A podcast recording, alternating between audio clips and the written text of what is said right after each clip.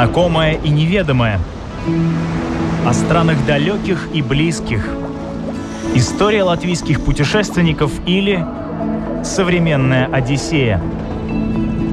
На латвийском радио 4.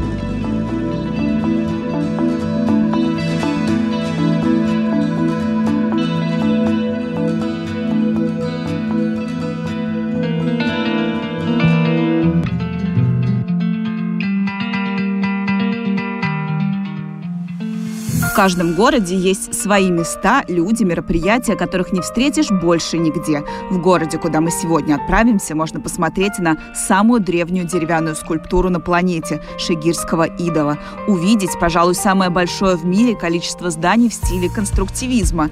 Поесть шишек, послушать настоящий Свердловский рок. Вы уже догадались, о каком городе я говорю? Мы едем в Екатеринбург.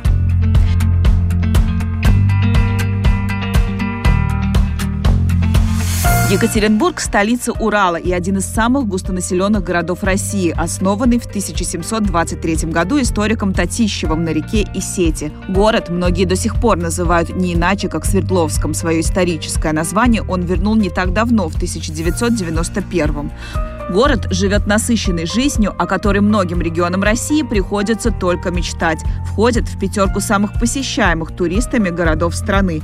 Сегодня в их число войдем и мы. Правда, виртуально. Ознакомить нас с городом будет уроженец Екатеринбурга, музыкант Михаил Лузин. Начнем мы нашу прогулку с небольшого экскурса в историю.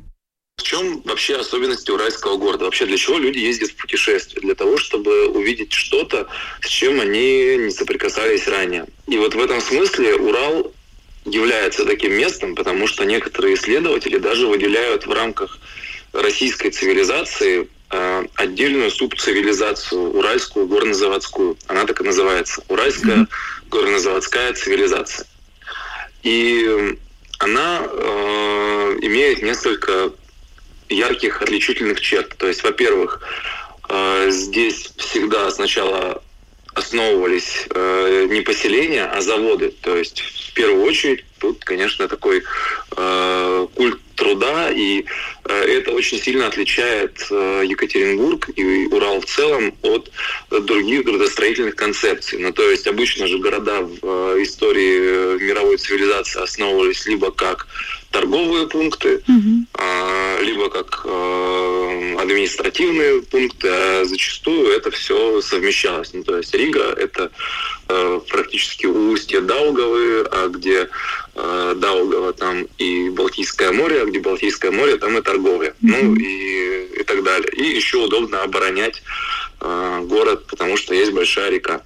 Mm-hmm. Ну, это я так э, сейчас очень э, вскользь говорю. А поселения на Урале, они основывались как э, промышленные предприятия, и причем э, они основывались в соответствии с духом э, нового времени, эпохи просвещения. То есть, э, когда ставился город, первым делом перегораживали э, небольшую речушку, которых в Уральских горах довольно много, эти реки, они э, маленькие, они не судоходные, и поэтому требовались некоторые э, человеческие усилия для того, чтобы эту силу природы заставить работать на человека. То есть на реке ставится плотина, э, в плотине пробивается створка, в этой створке устанавливаются лопасти механизмов наподобие того, что на водяных мельницах.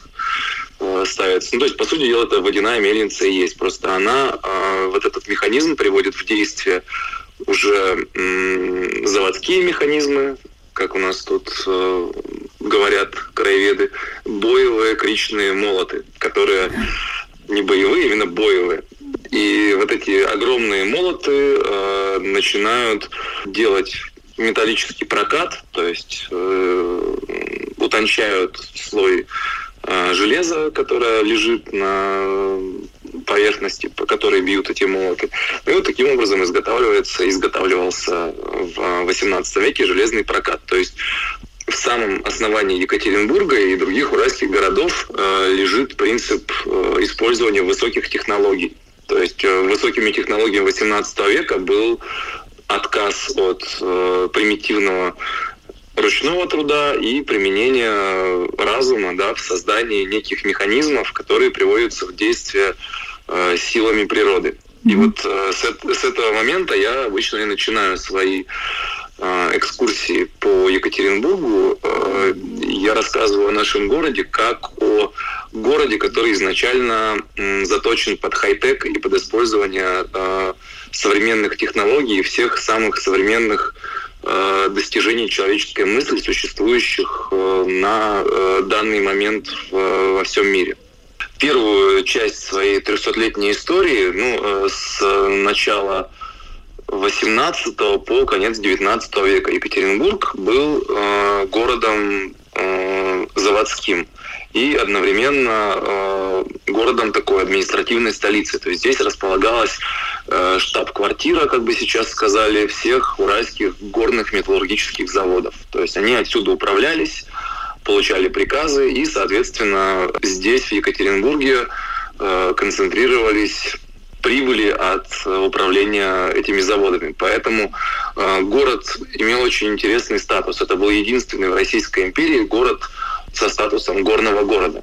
Что это значит и какие преференции э, в себе несет, можно посмотреть в Википедии. Но горожане с самого э, момента основания города жили довольно зажиточно. Тут еще было очень много купцов. Эти купцы в основном были старообрядцы. А старообрядцы – это люди, которые не очень-то сильно в ладах с центральной властью, и поэтому в э, духе нашего города всегда есть вот этот э, дух какого-то какой-то мятежности и независимости. То есть Москва это где-то далеко, а мы здесь сами э, свои вопросы все будем решать. Дальше произошло следующее. То есть вот э, э, в 1924 году город Екатеринбург, который был на тот момент даже не столицей губернии в составе Российской империи, а он был уездным городом Пермской губернии. При этом довольно зажиточным уездным городом и интересным. Так вот, в 1924 году город переименовывают из Екатеринбурга в Свердловск, и делают его столицей огромной Уральской области. Уральская область 1924 э, года – это огромная территория от Северного Казахстана до Северного Ледовитого океана. То есть это территория нынешней Свердловской области, Челябинской, Пермской, Тюменской и всех э, э, округов Тюменской области, где сейчас добывают нефть. То есть это вот э, огромное совершенно э, пространство, и по э, плану руководителей советского государства из Свердловска начинают делать будущую индустриальную столицу Советского Союза. Сюда приезжают лучшие архитекторы, сюда приезжают лучшие инженеры и начинают э, с нуля этот город преобразовывать. Э, к северу от Екатеринбурга по планам первой пятилетки строится целый огромный промышленный район Уралмаш, э, который во многом и создал Екатеринбургу славу э, промышленного города. Mm-hmm. Просто для сравнения. В 1920 году население Риги, на мой взгляд, составляло порядка 400 тысяч человек. Я могу ошибаться, тут нужно посмотреть в э, энциклопедию. Mm-hmm. Население Москвы и Петербурга э, приблизительно по 2 миллиона человек. Население Екатеринбурга 75 тысяч человек. То есть э, абсолютно небольшой город, в котором не было даже э, водопровода и канализации. Mm-hmm. И вот э, начиная с 24 года все это очень резко меняется. Э, к северу от э, вот этого уездного городка, в котором большая часть населения живет в деревянных домах, с удобствами во дворе возводят индустриальный район и возводят его те же самые архитекторы, которые строят дома в Берлине, в Тель-Авиве, в Будапеште, в Москве. Это так называемый э, стиль конструктивизм. Да. Ну, э, и э, одна из целей, с которыми стоит приехать в Екатеринбург, это посмотреть на э, конструктивистские ансамбли, потому что здесь у нас они присутствуют в таком количестве, в каком их больше в мире нигде нет. А конструктивизм это ведь тоже э, хай-тек, это абсолютно передовое направление архитектурной мысли по состоянию на начало 20 века, когда здания очищаются от их э, каких-то декоративных функций и э, ненужных элементов и начинают э, строиться с упором на функцию. То есть второе название стиля конструктивизм – это функционализм. Э, то есть э, есть несколько апологетов этого э, стиля. Это школа Баухаус в Германии, это архитектурное бюро ОСА в Советской России, ну и несколько других таких архитектурных школ. И представители этих союзов, они приезжали и в Свердловск, очень многое здесь строили. То есть э, я немножко скакнул мыслью от э, Уралмаша в, э, целом конструктивизм, но вот к северу от Екатеринбурга в конце 20-х годов вырос район с населением 100 тысяч человек. И сейчас этот район это ну, в какой-то степени музей конструктивизма под открытым небом. То есть туда можно приехать и посмотреть, как э, люди в начале 20 века пытались переустроить мир в соответствии с принципами вот этого нового э, авангардного социалистического мышления. Ну и в центре Екатеринбурга тоже хватает таких э, монументов. Самый знаменитый, пожалуй, э, ансамбль – это городок чекистов, который э, вообще стал прообразом современного микрорайона. То есть вот это очень любопытно, что до 20-х годов практически все города, они строились в таком э, стиле, что это были отдельно стоящие дома, отдельные дома, э, которые строились каждый своим архитектором. Mm-hmm. А здесь начали подходить к вопросу городской застройки системно, то есть начали проектировать целые кварталы. И в конечном итоге э, это все превратилось вот в это современное жилищное строительство, которое мы сейчас знаем, вот эта вот вся квартальная микрорайонная застройка. И город Свердловск, нынешний Екатеринбург, стал одним из э, мировых пионеров, что ли, в создании такого э, градостроительного стиля. То есть то, что нам сейчас кажется абсолютно привычным, на самом деле в 20-30-е годы было революционным. Современная Одиссея на латвийском радио 4. Говорят, что в Екатеринбург нужно приехать, чтобы увидеть, как должны выглядеть российские города будущего. Два самых северных небоскреба мира расположены здесь.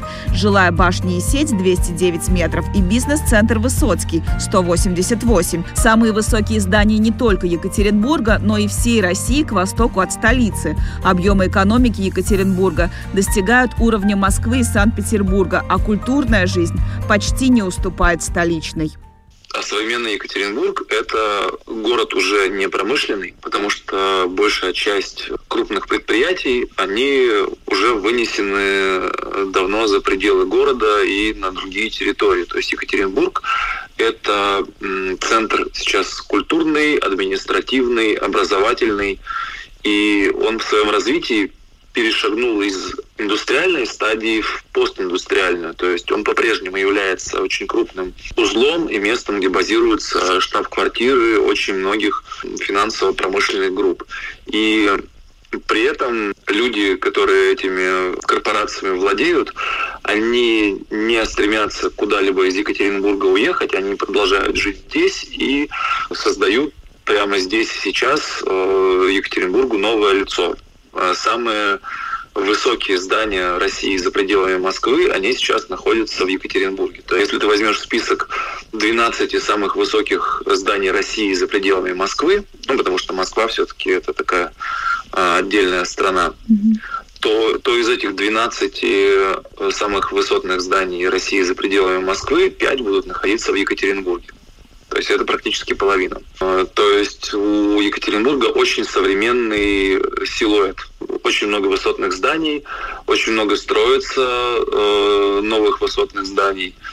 Это создает определенный э, антураж, что ли, или э, просто ощущение, что ты находишься в городе, который растет, развивается в современном, динамичном городе Екатеринбург это какой-то э, русский Дубай или Гонконг. Понятно, что с поправкой на масштабы и э, страну, в которой город находится, но тем не менее такой концентрации именно высотных зданий, э, кроме как в Екатеринбурге, в России больше нет.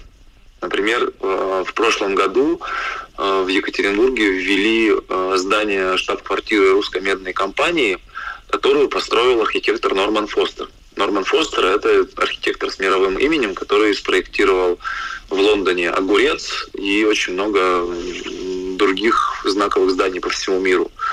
И, например, для э, того, чтобы построить это здание, сэр Норман Фостер прилетал в Екатеринбург, консультировался с руководством этой компании, в результате был создан уникальный фасад здания, который в своем рисунке повторяет э, рисунок исторической решетки меди. И э, он специально выверял углы, э, смотрел, где садится солнце, чтобы на закате это здание сияло теми гранями, которые к нему которые обращены к солнцу. Э, в Екатеринбург можно приехать для того, чтобы посмотреть на современную архитектуру. Например, еще один такой знаковый проект, который в будущем планируется реализовать. Э, здесь будут строить здания филармонии по проекту бюро Захи Хадид. И это тоже уникальная совершенно для России история. А, чем еще хороший Екатеринбург? Это, конечно, здание Ельцин-центра. То есть, во-первых, это само по себе примечательное строение. У него на фасаде размещено несколько миллионов светодиодов, и э, эти светодиоды э, после захода солнца а, начинают светиться. То есть, по сути дела, фасад Ельцин-центра превращается в темное время суток в гигантский экран, на который а, проецируется видео-арт а, или какие-то абстрактные изображения. И э, это очень хорошо видно с акватории городского пруда, того самого, который образовался после того, как на реке Есень была построена плотина, и, выше плотины разлился вот этот вот э, городской пруд. А, кстати, городские пруды – это, в принципе, отличительная особенность любого уральского города. То есть в центре каждого города, который расположен на Урале, расположен вот такой вот пруд. О, и еще в Екатеринбург стоит приехать ради гастрономии это удивительно, но такого количества отличных ресторанов, на мой взгляд, нет ни в Москве, ни в Санкт-Петербурге, ни в каком-либо другом городе России. А, рестораны здесь соревнуются друг с другом. А, каждый год проходит а, ресторанная премия, и люди реально бьются за то, чтобы эту премию взять. И э, тут действительно в какое заведение не приди в центре города, здесь будет э, очень вкусно и при этом по э, цене абсолютно не какие-то заоблачные космические цены. А традиционные блюда какие у вас? Ну, у нас, например, в каждом ресторане ты найдешь серый горох. Ну, э, видишь, уральская кухня, она довольно синкретична, то есть она все обрала все возможные влияния, которые только можно, можно представить. Ну, например, сейчас в Екатеринбурге открылось очень большое количество э, пан-азиатских ресторанов. То есть вок, э, том-ям и тому подобные блюда, они, можно сказать, что становятся такими э, екатеринбургскими традиционными. Но все-таки город находится хоть и на границе Европы и Азии, но уже Азии. Уральским специалитетом я бы назвал э, маринованные грузди, это грибы, угу. и, например, варенье из э, сосновых шишек. То есть их специально замачивают в сиропе, сироп вбирает в себя э, вот эту вот всю хвойную э, историю, э, шишки сами размягчаются, их можно есть. То есть их собирают э, молодыми, эти шишки, когда они еще не твердые. И, ну, довольно своеобразно. На что похоже? Вообще ни на что не похоже. То есть ты ешь варенье с хвойным вкусом, и при этом это сладко. Мне кажется, что, наверное, в Екатеринбурге очень много интересного для любителей индустриального туризма. Тут скорее, знаешь, для э, любителей архитектурного туризма. То есть конструктивизм – это действительно наше такое главное э, достояние. Здесь больше сотни зданий, которые построены в стиле конструктивизм. И для любителей архитектуры Екатеринбург это настоящая мекка. Ну а раз так много а, заводов, нельзя туда? А, видишь, какая штука? Заводы-то закончились. То есть когда-то на Уралмаш заводе работало больше 100 тысяч человек. Сейчас там, дай бог, 30. И э, сейчас в Екатеринбурге в большей степени все-таки не заводы доминируют в э, ландшафте, а высотные здания. Э, если хочется какой-то заводской истории, это нужно ехать в Нижний Тагил, который находится на расстоянии 100 километров к северу от Екатеринбурга. Вот там есть несколько таких заводов-музеев, ну и есть несколько действующих заводов, а, на которые тоже можно было бы посмотреть. Но я бы все-таки рекомендовал Екатеринбург э, не для промышленного туризма, а для туризма культурного, гастрономического и э, просто с целью приехать и узнать для себя э, что-то новое и нетипичное. Прогуляться вокруг набережной городского пруда, сходить в Ельцин-центр, Ельцин-центр – это супер крутая институция, которая в себе сочетает сразу несколько функций. Там есть э, мультимедийный музей, который был в 2017 году признан лучшим музеем Европы. Э, там же в Ельцин-центре есть киноконференц-зал, в котором проходят все самые важные премьеры. Там даже есть ночной клуб и э, три ресторана вот. Э, рестораны это, это правда, это что-то невероятное. Звучит как фантастика, но прилететь в Екатеринбург ради того, чтобы здесь э, пообедать и поужинать, это стоит того. Слушай, Миш, но вот Екатеринбург же еще и считается родиной э, русского рока. Это как-то используется вообще в туристических целях? Как-то раскручивается эта история?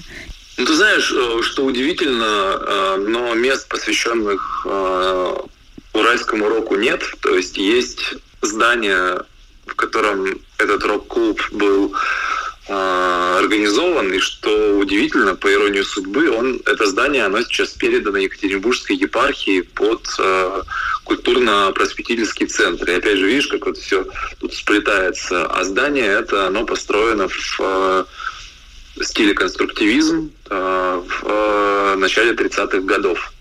И оно само, само по себе довольно э, яркое и показательное, оно, к сожалению, сейчас находится в аварийном состоянии. Но при этом, например, в Екатеринбурге находится памятник группе Битлз. И около этого памятника уральский Битлз-клуб несколько раз в год устраивает какие-то музыкальные истории. Но вообще, вот что я тебе скажу. В Екатеринбурге не нужен музей э, Свердловского рока, потому что музыка в нашем городе, она существует здесь и сейчас. Э, в Екатеринбурге каждый год летом проходит фестиваль «Уральская ночь музыки». И это то событие, куда обязательно стоит прилететь. Э, в 2021 году «Ночь музыки» будет 25 июня. Это э, последняя пятница июня. И этот фестиваль э, является крупнейшим музыкальным фестивалем в России и одним из крупнейших музыкальных фестивалей мира. Э, в 2019 году, ну, последнем до пандемийном годе, организаторы насчитали порядка 300 тысяч зрителей. Каждый пятый житель Екатеринбурга в этот момент был на улице и так или иначе принимал участие в активностях фестиваля. А этот фестиваль, он э, устроен похожим образом на Tallinn Music Week. Э, просто сокращается до одной ночи. Весь центр города становится совокупностью музыкальных площадок. Ты идешь по центральной улице Екатеринбурга по проспекту Ленина и, например, можешь увидеть поющего с балкона оперного театра тенора, пройдешь еще 100 метров, у тебя будет э, на ступеньках конструктивистского здания сцена, на которой выступают э, джазовые коллективы, пройдешь еще 100 метров, у тебя рок-сцена, а потом заглянешь в какой-нибудь подвальчик, и э, там э, играет берлинская техно, например. Я уже даже не говорю про рэп и прочие актуальные направления. Мой следующий вопрос был о том, когда стоит ехать в Екатеринбург, но, по-моему, мы на него уже ответили. Однозначно летом, и э, идеальный момент – это действительно Уральская ночь музыки.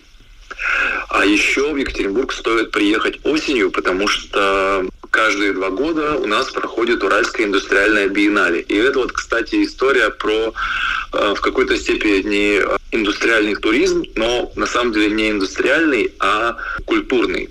Уральская индустриальная биеннале – это супер событие, которое привлекает очень много э, иностранных и российских современных художников. Например, два года назад, в 2019 году, куратором Уральской индустриальной биеннале была китаянка, имя которой, к сожалению, я забыл, сотрудница Нью-Йоркского музея МОМА. И в биеннале приняло участие больше ста художников, и проходил, э, проходила выставка на территории действующего предприятия Уральского оптико-механического завода. То есть вот это интересно, что один из цехов э, завода был отдан под современное искусство, а соседние э, цеха при этом продолжали выпускать свою э, обычную продукцию этот завод делает такие полярные вещи, как инкубаторы для новорожденных и при этом, например, оптические прицелы для авиации.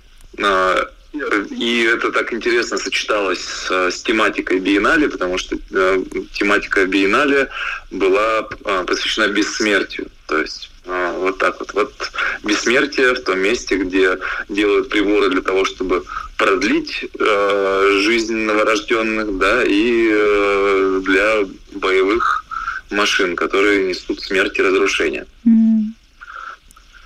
Да, а, а в этом году э, Уральская индустриальная биеннале будет проходить сразу на нескольких площадках, в том числе в нескольких конструктивистских э, зданиях, в которые в обычное время далеко не у всех горожан есть доступ. Например, в здании э, главпочтамта, который построен в 30-х э, годах в форме трактора. Современная Одиссея на латвийском радио 4. Столица Урала притягивает к себе любителей культурного отдыха, а ее окрестности – приверженцев горных походов с палатками, созерцателей природных красот и паломников. Уральский Иерусалим – удивительный регион, где сконцентрировалось огромное количество святых мест, церквей и монастырей, многочисленные тропы к которым вытоптали паломники со всей России. Азов-гора, описанная в сказках Бажова, таинственно возвышается среди лесистой равнины. Местные жители с древних времен рассказывали предания о спрятанных в ней разбойничьих кладах, призраках, блуждающих огнях. Да, у нас очень красивая природа. Например, в двух часах езды от Екатеринбурга можно попасть на берега реки Чусовой, а на этих берегах стоят э, высокие скалы, э, так называемые камни-бойцы. Они так называются, потому что вот в ту эпоху э, горнозаводской цивилизации по часовой сплавляли барки с э, всем железом, которое было изготовлено на уральских заводах. То есть это очень интересная э, с культурологической точки зрения история. Заводы работали весь год, складируя все произведенное ими железо, ну и другую продукцию на деревянные барки, корабли.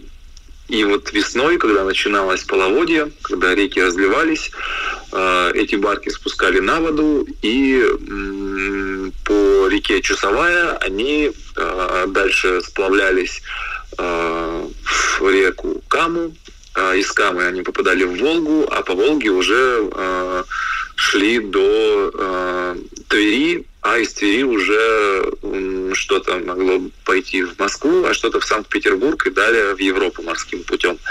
И вот эти вот камни-бойцы э, на берегах реки Чусовая, они как раз были самым страшным сном э, водителей этих железных караванов, потому что течением могло снести барку на такой камень и представляешь всю продукцию, которую завод э, делал в течение года, пушки, железный прокат, какие-то вещи, э, могло разбить в дребезги, это э, тонуло вот под этими камнями. Ну, э, это такой исторический экскурс, на самом деле там просто красиво. Mm. река, тайга вокруг и э, скалы высотой в 30 метров. Кстати, еще интересный факт. В Екатеринбурге находится самая древняя деревянная скульптура в истории человечества. Ух ты. В конце, в конце 19 века э, в Торфянике э, под Екатеринбургом был найден идол. Его начали изучать ученые и методом радиоуглеродного анализа установили, что этому идолу 11,5 тысяч лет. И сейчас он выставлен в Краеведческом музее в отдельном зале. Зал называется «Шигирская кладовая». Ну и сам идол, э, тоже шигирский идол по названию того торфяника, где он был обнаружен. 11,5 тысяч лет – это в два раза древнее, чем египетские пирамиды, например. То есть э, я бы так сказал, что в Екатеринбург стоит э, прилететь для того, чтобы э, полюбоваться современным городом и почувствовать его дух. Потому что это по российским меркам это очень свободный город. У нас здесь два года назад даже случилась такая своя маленькая микрореволюция. Была история, связанная с попыткой построить кафедральный собор на территории сквера, который находится на берегу городского пруда. И э, тогда горожане очень сильно этим решением возмущались, потому что сквер был бы более чем наполовину вырублен. И мы все вышли этот сквер защищать. Э, более 15 тысяч человек тогда вышло в сквер. И власти отменили решение о строительстве вот этого храма. То есть городское сообщество э, победило. Ну, и это, это был, конечно, целый экшен, потому что э, вокруг предполагаемой стройплощадки сначала поставили забор, и этот забор горожане выбросили в городской пруд, потом поставили более основательный забор, и вокруг него каждые пять метров стоял ОМОНовец, и э, все равно люди выходили, протестовали, при этом очень корректно общались с полицией, а, и так или иначе все равно отстояли вот этот наш а, сквер. А, и мне кажется, что это единственный прецедент в современной истории России, когда общественное мнение победило своеобразный город. Я бы так сказал, что я, я это своим друзьям называю э, уральское чучхе. Ну, а чучхе – это идеология Северной Кореи, в переводе с корейского означает опора на собственные силы. И вот э, это сто процентов то, что есть на Урале. Мы здесь предпочитаем решать свои проблемы самостоятельно.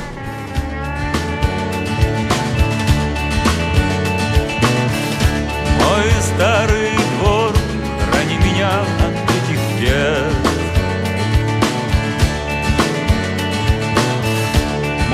старый двор И за мной, как прежде, след, след.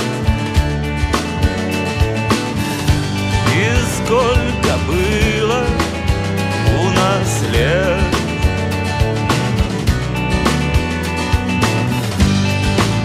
Ни поражений, ни побед Я надеюсь, вы получили удовольствие от нашей прогулки по Екатеринбургу. Я благодарю нашего сегодняшнего гида, музыканта Михаила Лузина. На этом у меня все. Программу подготовила и провела Елена Вихрова. До новых встреч! Современная Одиссея на латвийском радио 4.